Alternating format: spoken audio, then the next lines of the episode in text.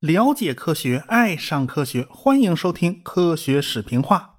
咱们书接上文啊，上文书讲到了阿波罗十三号虽然发生了爆炸事故，但是地面工程师和宇航员都很努力啊，最后他们还是安全的返回了地球。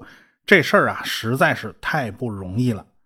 主要问题呢，还是出在氧气罐的内部。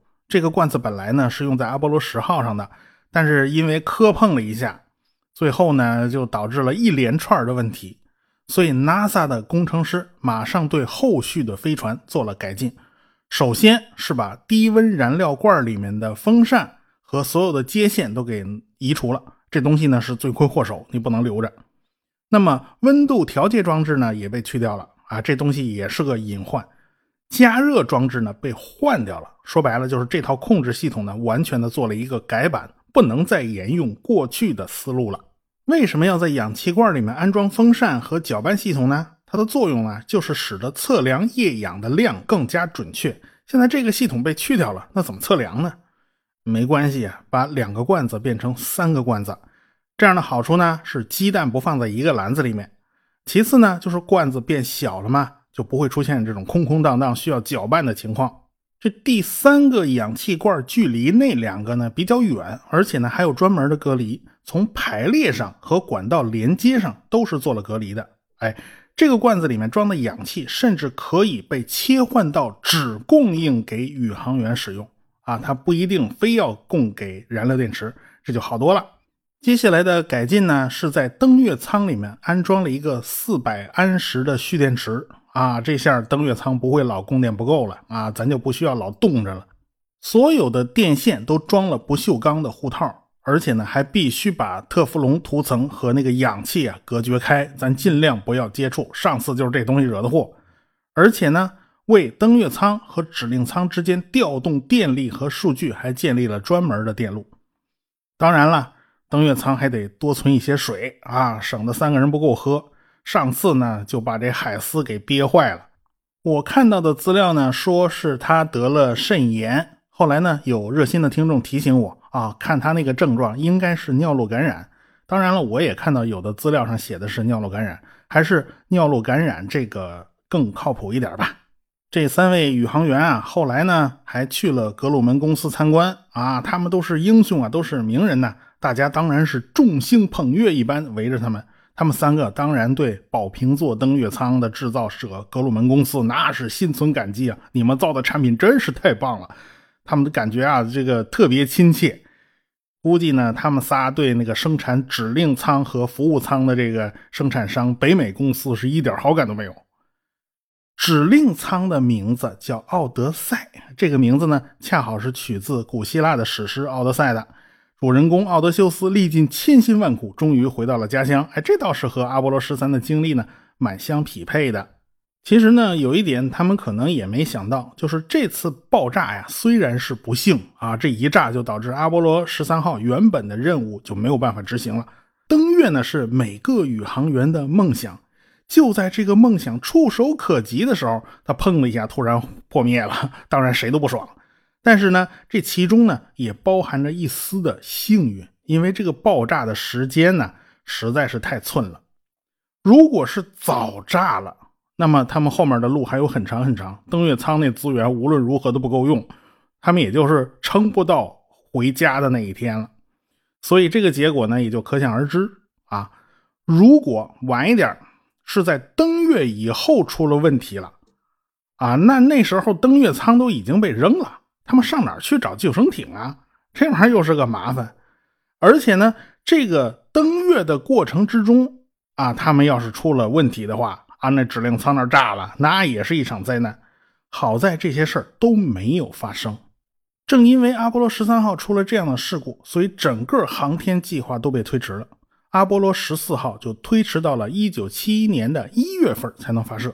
但是这次推迟啊，那叫因祸得福，对于一个人来讲，算是一个更加有利的安排。这个人就是美国第一个进入太空的人谢泼德。这个人好久没有进入我们视野了。其实他一直都没有离开，他一直在宇航局工作，而且是宇航员的主管领导。他是第一个乘坐飞船进入了太空的美国人，尽管他过了十五分钟就掉下来了，但是呢，他毕竟是开创了这个第一次。当初呢，他也入选了水星计划，但是就在飞上太空之前，他被发现患有美尼尔综合症。他时不时就会发现自己头晕呐、恶心呐，左耳还严重的耳鸣。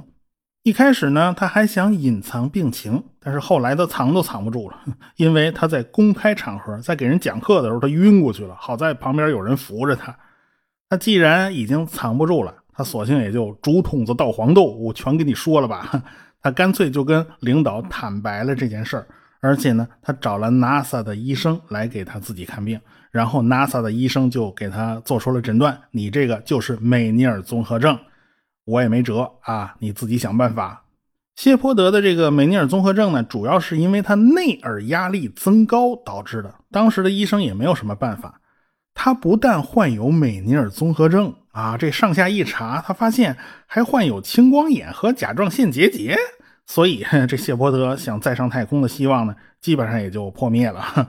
这个 NASA 呢，也算没有亏待他，让他在宇航局当了宇航员办公室的主任。一九六四年呢，谢泼德在医院里面切除了百分之二十的甲状腺，这甲状腺结节呢应该就解决了。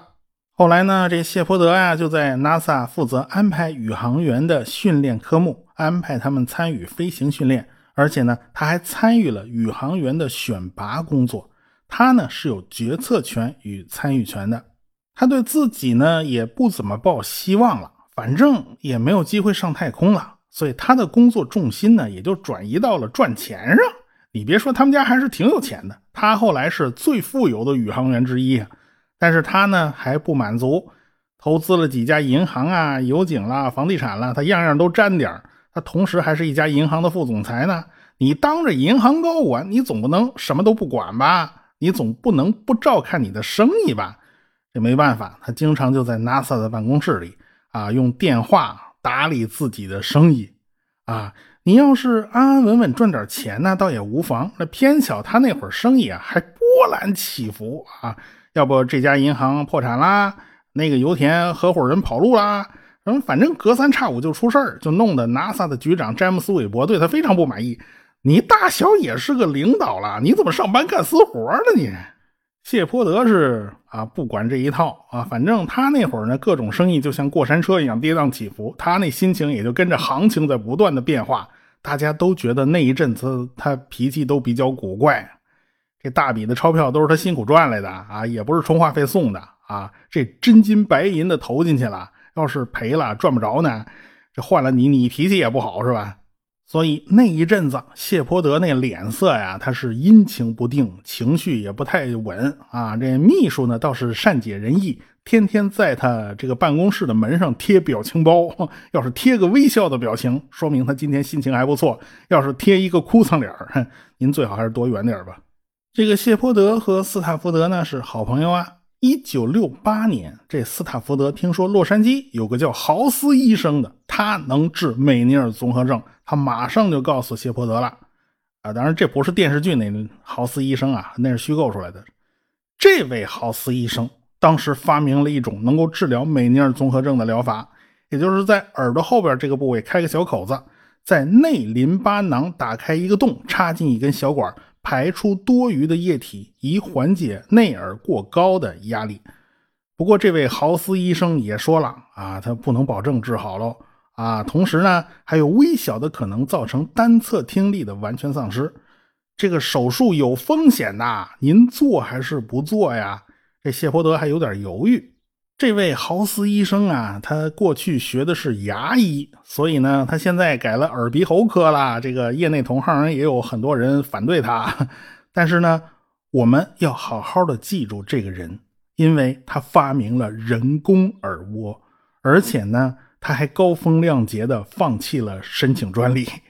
他的家族啊也挺怪的，有九个人从事医学事业，包括他的兄弟。啊，他的妻子是个护士啊，反正这个家族算是一个豪斯医生家族了。扯到医学话题呢，一不留神就扯出这么多事儿来啊。顺便说一句，呃，现在还没听过我讲通俗医学史的，赶快去听啊。这个谢泼德回去以后啊，他就睡不着了，他心开始动了，因为他毕竟还是想上太空啊，他还想登月呀，是吧？他这个梦想还没有被熄灭呢。最后，他权衡利弊之后，决定冒这个险去把这个手术做了，因为他是名人嘛。为了避免被人认出来，他在住院的时候呢，还使用了一个假名字啊。这个手术倒是出乎意料的成功，谢泼德的这个美尼尔综合症啊，就这么被治好了。既然身体的障碍已经解决了，下一步就是恢复训练啊。你还是想上太空嘛？你想去月球啊？你就得好好练呢。一九六九年的五月七号，他拿到了飞行的许可，也就是说，他重新成为宇航员之中的一个。其实按理说呢，他宇航员办公室主任这个职务本来就应该是首席宇航员，现在呢，他终于是名副其实了。谢伯德呢，已经连续排除了两个障碍了，但是在他面前还有障碍，这个障碍就是人事安排。先前大家都没考虑到，这个老同志谢泼德还想再上太空。那毕竟他都四十七岁了，您老老实实在地上待着不好吗？所以原来呢，都已经啊一批一批的都已经安排好了。阿波罗十三号的宇航员呢，这回轮应该轮到阿波罗十号的替补成员，也就是库珀、埃斯利和米切尔三个人。但是谢泼德是领导啊，他和。斯雷顿两个人有决定权呐，他们就决定让这个谢泼德插队加塞儿，换掉库珀。这一下就把库珀给彻底得罪了。库珀后来在 NASA 干的不开心啊，没想到啊，你 NASA 这儿也玩办公室政治啊！你谢泼德你不地道，你不带这么干的，你怎么还加塞儿啊？啊，他索性就辞职了，就离开了 NASA。后来呢？他在几家公司担任过高管，但是干的也不是太出色。反正就这事儿来讲呢，谢泼德干的似乎有那么一点不地道。因为你既是裁判员，又是运动员，你算哪头的呢？你不能以这公权力来为自己谋取私利。反正这事儿他有点说不清楚。谢泼德呢，他们把人事安排报给高层的时候，NASA 的高层认为啊，谢泼德恢复训练的时间不够。还是推迟一下比较好，于是呢，就把罗弗的这一组人提前了。罗弗这一组人本来是阿波罗十一号的替补队员，就按照排班的话，他们应该是排到阿波罗十四号。但是没想到的是啊，就这么一提前，就导致罗弗的这一组人遇上了阿波罗十三号事故。这谢泼德一听说这事儿。估计心里就化开十字了啊！感谢上帝，感谢如来佛祖，感谢玉皇大帝，感谢元始天尊，感谢外星人的哈！这档子好事呢，就没让自己遇上。现在呢，因祸得福了，因为阿波罗十四号的任务推迟四个月，就给自己留出了足够的恢复训练的时间。原本阿波罗十三号的那个目标呢，没办法，就得由阿波罗十四号去完成。他的目标呢，就是月球上的。弗拉毛罗高地，谢泼德他们这一组人呢，也在精心的准备。但是谢泼德突然脑子就冒出一个念头啊，他打算在月球上打一回高尔夫球。他就把这个想法告诉了 NASA 的领导。NASA 的领导顿时觉得，你这个谢泼德，你四十七岁了，你是不是老糊涂了？你还是脑子坏掉了？哎，对，为啥很多成功人士都特别喜欢打高尔夫球呢？据说这个运动能减压。啊，他们压力大嘛，是吧？谢泼德看来也是想在月球上放松一下啊，减减压。但是这个 NASA 的领导转念一想啊，哦，这个办法好像也行啊，因为这个动作是可以吸引眼球的，NASA 也需要人气流量。于是这个领导就同意了。这谢泼德呢，就开始前期准备工作了。当然，他跟领导也保证过了，要是登月以后工作太忙的话呢。他就不打了啊，以免老百姓觉得他闲得慌啊。这个老老百姓毕竟是纳税人嘛，这钱全是他们出的啊。你在月球上这儿作秀摆拍，那这这不行啊，那个那不太严肃啊。这高尔夫球杆啊，它是一大套啊，有各种各样的用途啊，有这个木杆、铁杆之类的，其实都是金属的啊。那头部的形状呢还不一样，用途也都不一样。你总不能一大包全带上去吧？所以谢泼德就只能选了一根六号铁杆啊，这杆子都不能带，只能带一头啊。因为拾取岩石样本的那个夹子呢，它是有根杆子的，这根杆子呢还还是个拉杆天线，可以伸缩的，就用这根杆子就行了。谢泼德还找人专门加工了一个六号铁杆的头啊，而且呢还要跟这个杆子能匹配，能插上去。哎，到时候呢往上一装就 OK 了，能省一点是一点。当然了，他们还得准备两个高尔夫球嘛。好在是高尔夫球，高尔夫球是个塑料的，而且是个实心的。你如果弄个排球、篮球之类的，在高度真空的环境下，那早爆了啊！你就是弄个乒乓球的都得爆。这个阿波罗十四号的任务啊，可以说是险象环生啊，这也是一路惊险。这一次呢，氧气罐倒是没有爆炸，但是其他方面出问题了。首先是对接不够顺利，我们讲过很多次了，火箭的第三级把飞船送进了转移轨道，然后呢。飞船就脱离了啊！飞船飞出去以后，调转一百八十度，然后飞回来和第三级顶端的那个登月舱对接，然后再把登月舱给慢慢拔出来。这时候第三级就没事了，你该干嘛干嘛去。这样呢，才能把人在指令舱和登月舱之间来回转移，毕竟是打通了嘛。哪知道这个阿波罗十四号啊，他怎么都完不成这一步。前前后后试了六次，花了一个小时零四十二分钟才把这事儿搞定。也就是说，开局他就不顺。接下来呢，倒是没有什么大的动作了，你就是飞过去就完了嘛，就一切交给牛顿的惯性了。在路上呢，还算顺利，按照计划呢，就开始进入环绕月球的轨道了。这指令长谢泼德和米切尔就开始要进入登月舱了啊。罗萨呢，就留守指令舱，这三个人是分分好工的。然后呢，他们就按照计划啊，这个驾驶着登月舱和指令舱脱离了，开始这个登月舱进入登月轨道，开始逐渐下降了。这个时候又出麻烦了，这登月舱里边放弃任务那个开关呢，不知道怎么就亮起来了。很显然呢，登月舱是出了程序错误的。如果这个时候你摁这按钮，这登月舱就会立刻放弃登月任务，而且呢，抛弃下降段，这上升段强行开发动机。返回环月的轨道，这两个宇航员呢就试图关闭这个指示灯，但是过一会儿这指示灯又亮了。这时候地面的工程师也抓了瞎了，这问题到底出在哪儿呢？他们只有两个小时的时间来找这个 bug。最后呢，他发现要修改计算机的深层代码才行。结果这帮子来自麻省理工的程序员们立刻就忙开了，他们在模拟器上一遍又一遍的测试。最后呢，终于提交了一份代码，这些代码全都是数字，普通人根本就看不懂。实际上就是计算机的程序。但是呢，登月舱那个计算机比较简陋，你只能靠这个数字键把这个程序敲进去。哎，它一个字一个字都得报给宇航员，宇航员记下来以后还得手动往里敲，而且一个字都不能敲错。最后呢，这前方和后方配合的还真是不错，在最后关头把这个工作做完了。这个故障顺利排除，实际上就是临时把这个开关的作用给它跳过去了，这也算是一个黑客技术吧。这谢泼德和米切尔的刚放松了一下啊，出了出了一口气了。这登月舱它又出故障了，这一次是雷达坏了。这个雷达呢是负责探测登月舱和月球表面之间到底还有多少距离。如果这个东西不工作，你自动降落根本就进行不下去嘛。所以两个人就开始紧急修复这雷达。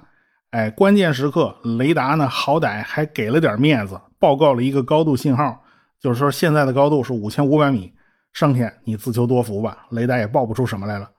就仅仅凭着这个作为依据，谢泼德手动操纵登月舱，成功的降落到了预定的地点。旁边的米切尔都不得不佩服这个队友啊，这个指令长这是姜是老的辣呀。这个谢泼德的功底子实在是太深了。这次着陆的精度居然是整个阿波罗计划之中最高的一次，还是个手动完成的。要知道，谢泼德是最资深的战斗机飞行员，他一辈子飞了八千小时，其中三千七百小时飞的是喷气式战斗机，所以他这家伙厉害的不得了。当然啦，谢泼德是第一个沿着梯子下到月面上的啊，他呢也准备了点话要说呀，就是还有很长的路要走，但是我们到这儿了。开场白嘛，总是要有点意味深长的意思啊。谢泼德他们两个在月球表面上还是有不少工作要做的，每一次呢都是要安装仪器的啊，还得安装异位震仪啊之类的东西。他们还采集了一大块石头作为标本啊，这得塞进登月舱里啊，回头得带回去的。过去呢也采集了不少的岩石标本，但是都比较碎，没有这么大块头的啊。还有呢，这个地区并不算平坦，周围的地形起伏比较大，因为这地方毕竟是个高地，他们走起路呢。也并不算轻松吧。在登上月球的第二天，这谢泼德再次沿着梯子就下来了。他要开始进行最后一项活动了。他们在月球表面安装了摄像机，可以进行现场直播啊。在地球上的观众第一次看到了月球传送回来的彩色电视信号，但分辨率还是一如既往的低嘛，也就是模模糊糊的看个影子，但好歹算是有颜色了。谢泼德呢，一只手拎着那个取岩石样本用的那杆子，头上装了一个六号球杆的头啊，另一只手拿着两个高尔夫球啊，一边走一边和地面通话。米切尔呢，就在不远的地方看着他。电视观众呢，压根就不知道他想干什么，但是 NASA 的人他知道啊。这谢泼德呢，就穿着宇航服，压根没法弯腰，也没有办法双手拿着高尔夫球杆子去抡，这是做不到的。他呢，就只能一撒手，这两个高尔夫球就落到月球的土壤里面了啊！然后右手拎着杆子抡起来就是一下，这旁边的米切尔差点笑出声来。这一杆子连球的边都没碰着，这是抡了一铲子土上去。而这也不能怪谢泼德啊，他根本就低不下头，没法看，因为宇航服那大头盔实在太碍事了。这地面的控制人员也看见了，他毕竟他们那儿能看到电视图像嘛。他们还给那谢泼德支招呢，你这个弯一下腰嘛，这呃腰腰弯不下来是吧？那那那个腿弯一点啊，这个啊不然够不着。哎，你差不多了，抡吧抡吧。这个谢泼德就又抡了一杆子，结果呢还是一杆子土。这一共呢抡了四杆子，后两杆子把这两个球给打飞了。最好成绩是高尔夫球在空中飞了三十五秒。你按理说呢，月球上没有空气阻力哦，而且引力也很小哦。啊，应该飞得更远哦。但是谢泼德穿着宇航服啊，他压根使不出力气，所以这高尔夫球飞行的距离和地面上放开了打呢，差不了太多，都是三百米左右吧。这个地方的地形呢比较复杂，高低起伏不平，所以这个球飞出去就掉到坑里边了。啊，他们两个呢也就看不见这球到底滚到哪去了，所以也就没有再去管这两个球。这两个高尔夫球呢就永远留在了月球的表面。啊，这个谢泼德呢，倒是把这个杆子带回了地球，送给了美国高尔夫球协会。这根杆子还有装过高尔夫球的一只袜子，就成了高尔夫球协会的镇馆之宝了。啊，毕竟到现在，高尔夫球是人类在月球表面玩过的唯一的球类运动啊，这就足够他们臭屁很久了。美国人呢，还在一次一次的继续玩登月。但是苏联人已经开始切换赛道了，因为他们的礼炮一号空间站已经蓄势待发。我们下次再说。学声音。